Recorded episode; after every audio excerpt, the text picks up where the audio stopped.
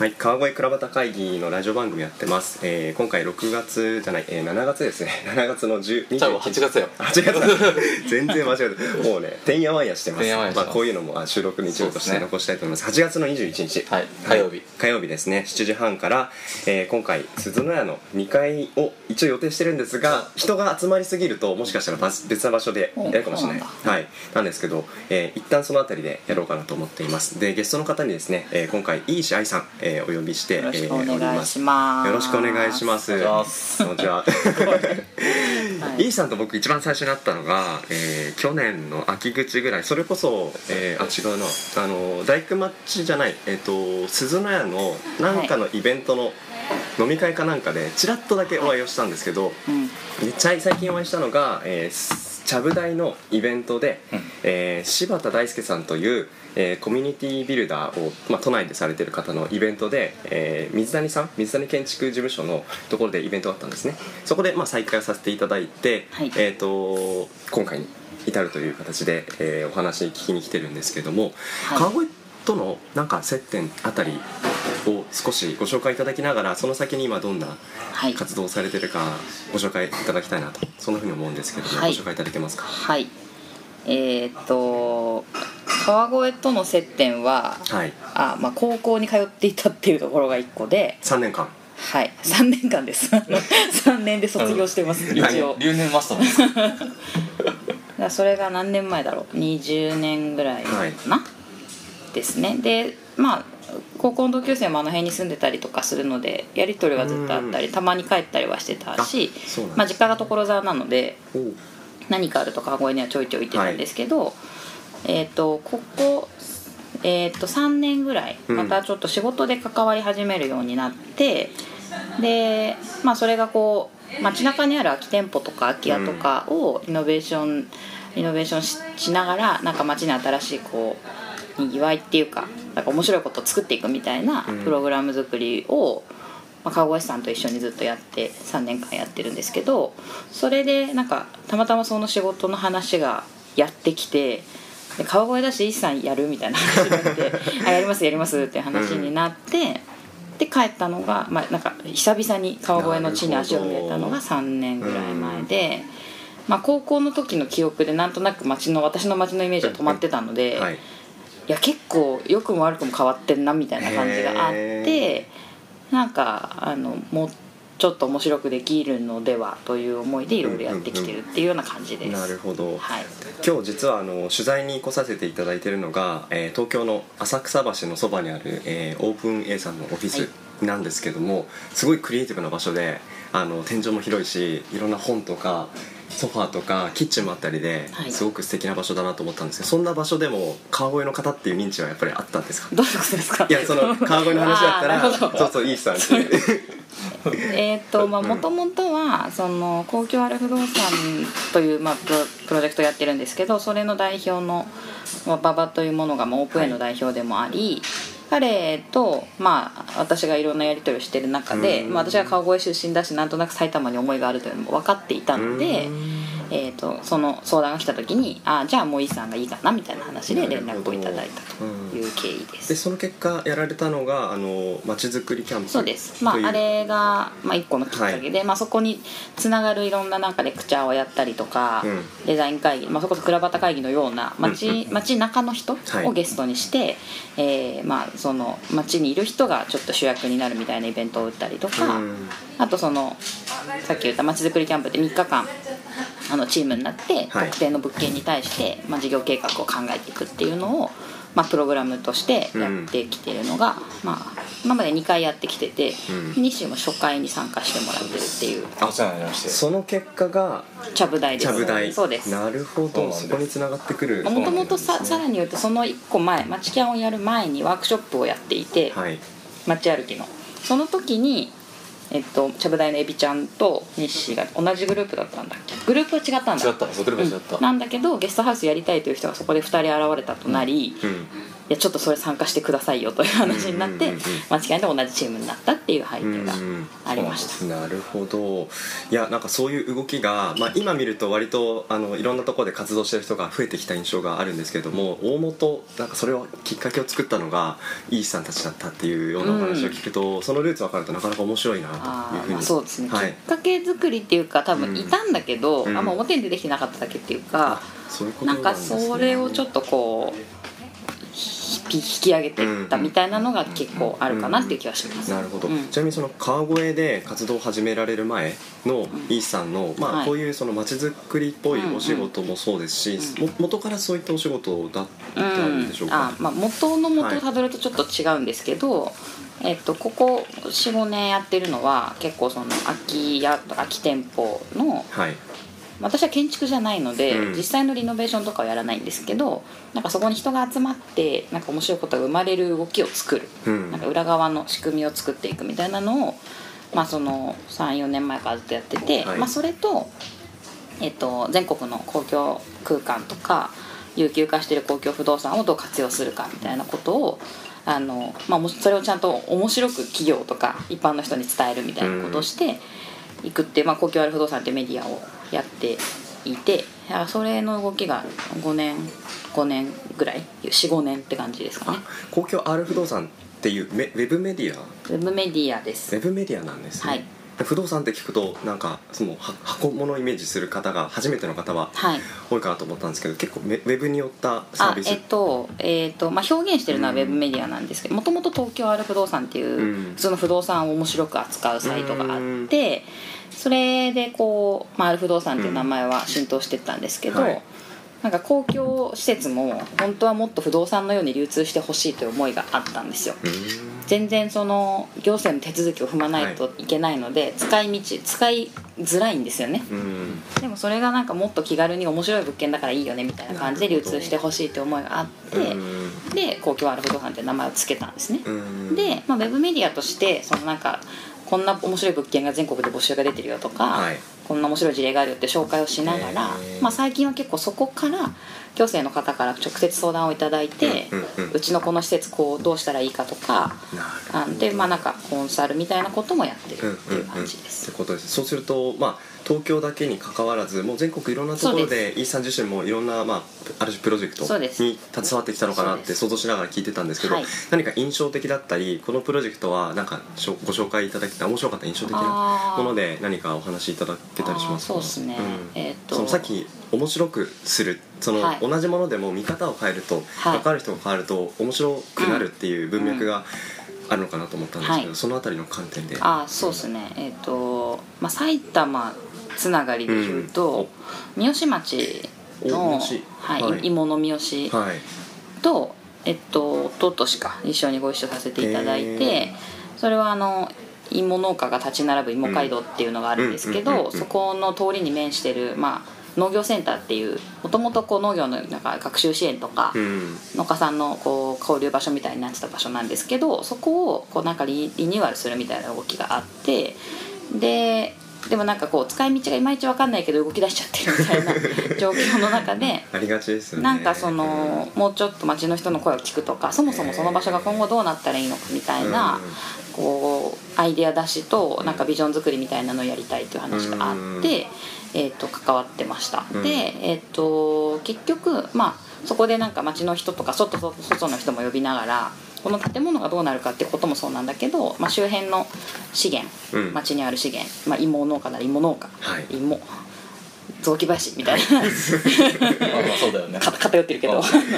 なんかそういううものがどうそのこれから街に人を呼び込むためのツールになるかとかそのためにその場所はどう使えるかみたいなことをみんなで考えるみたいなのをやったりしたんですよ。うんうんうんでまあその1年はそれでアイデア出しとあと実際にその、えっと、箱自体を変えることはまあもうけ実際結構動いちゃってたのでそこにはあんまりこう手を出せなかったんですけど結果そこのワークショップに集まった人たちが私たちがこの場所を何とかするという動きになりうん。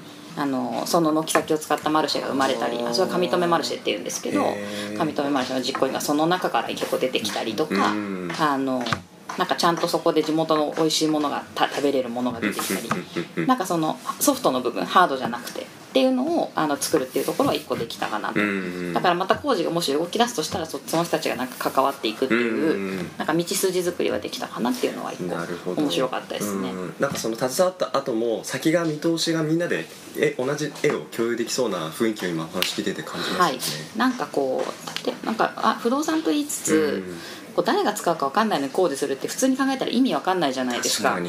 結局その使い手がん。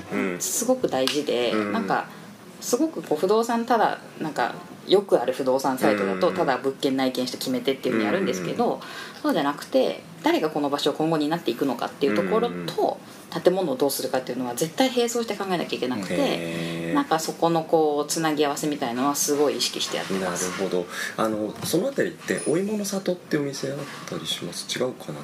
お芋関連のお店で。お芋カフェ？お芋お芋カフェかな、ん。なんかその辺りでシルクスイートかなんかのジュレを一緒に開発して天然かき氷を川越の北井のそばで売ってるっていう方が柿沢さんという方であの天然かき氷を日光から仕入れてあの去年から売ってるんですけどうん。倉端会議の3回目のゲストだったかな。うん。ちょうど来てた方のそのお芋の話がもしかするとその辺りの地域と関わりがありそうかなと思って、はい。倉端そ会議。の中のどこかのそうですよね農家さんの芋だと思います。そんなイメージを今 思い出してですねあなんか同じ倉端会議の中でゲスト間でゆるくそのつながりがなんかあったと思ってちょっと発見を。そうですね。まあもともと川越芋といってもほとんど三好で作ってるから。そういうことなんですね、はい。なるほど。ルーツがまた一つ面白いなと思ったんですけどなんかそういう関わり方を変えるデザインするっていうようなとこに、石さん自身があの関心を強く持ち出したのってもうあれ結構昔からそういうところに関心があったんですか？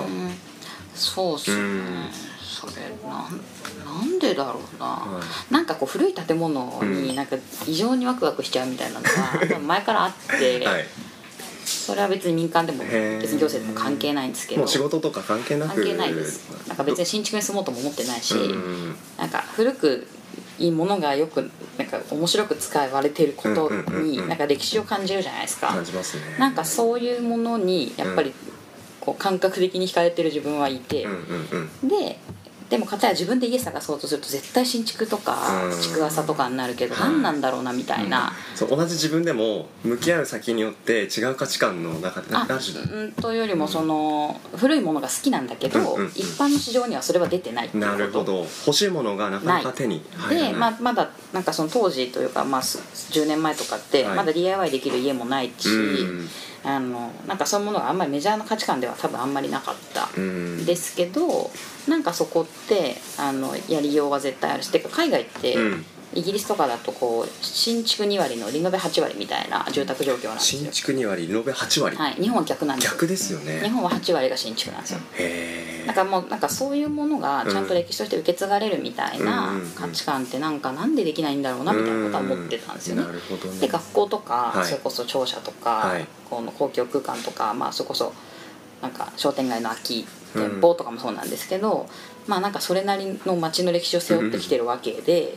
それをなんかまざまざと「はいなくします」みたいに言うのうん。はさすがにもったいないだろうみたいなことはずっとなんかなんとなく思ってたんですよね。うん。なんかそういう経済合理性だけではその評価しきれない部分がその新築新築新築だと0101っていう感じで、うん。どんどんどんどん積み上がっていかない感じが逆にその古いものをどう次に使いまたあ合わせていけるかっていうことをすると、なんか積み上がった感じはなんか大きな違いとして、そう今お話で感じたんですよね。うん。うん、なんかそういうお話すごく僕も聞いてて面白いなと思ったんですけど、今度その黒会議で、はい。さっきもどんな話しましょうかってまだ、はい。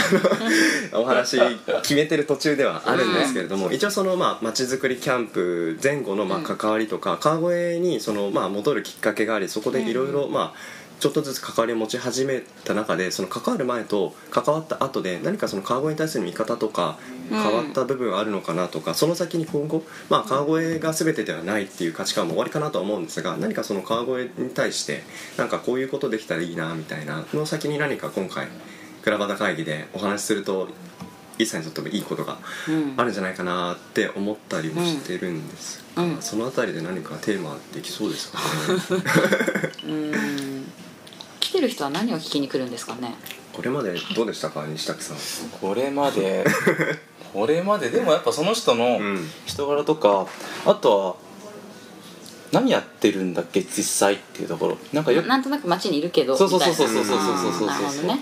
結構その普通に鈴の屋さんとかでうん。普段飲んでたりする仲だったりする人でも、うん。そのとと登壇してくれる人と聞く人ってこの立場をその1時間2時間だけ区切ってみると改めてその人って何者なんだっけなとか、うん。どんな思い持ってやってるのかなっていうその思いに耳を傾けるっていうところだけでもすごくストーリーに面白いっていうふうに思ってこれる。それが人と人とのつながりをなんかあのなかった前と違ったものに仕立ててくれるっていう感覚を皆さん持ち帰ってくれてる感覚は我々としても実はあるんですよねそうか。そんな回です。そんな方たちが。そうだね。でも愛ちゃんは結構その、なんだろうな。川越より外っていうか、うん。まあ、日本全国に限らず、まあね。まあね、ワールドワイドな地球をこうねこう舞台に戦う選手なんで。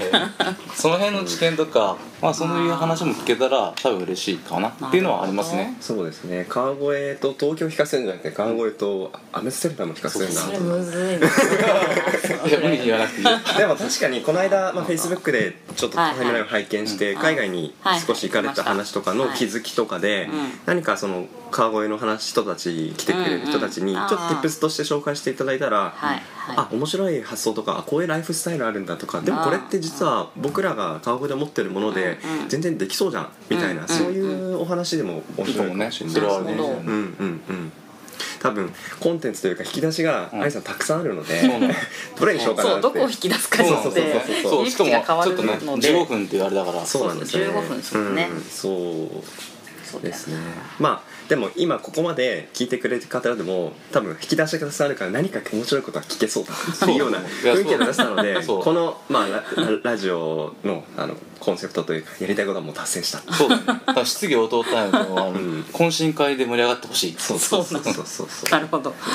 いい意味で目的が掲げすぎないっていうところに、はい。この倉端会議を、はいはいはい。まあ、コンセプトに実は置いてるんですけれども、まあなんかそういう意味で言うと、まあ、当日まで考えないっていうのもあり、うん、ただまあ時間は、えーまあ、オーバーしてもまあ20分ぐらいで、うんはい。っていう感じですけれども、まあそれでもいいです。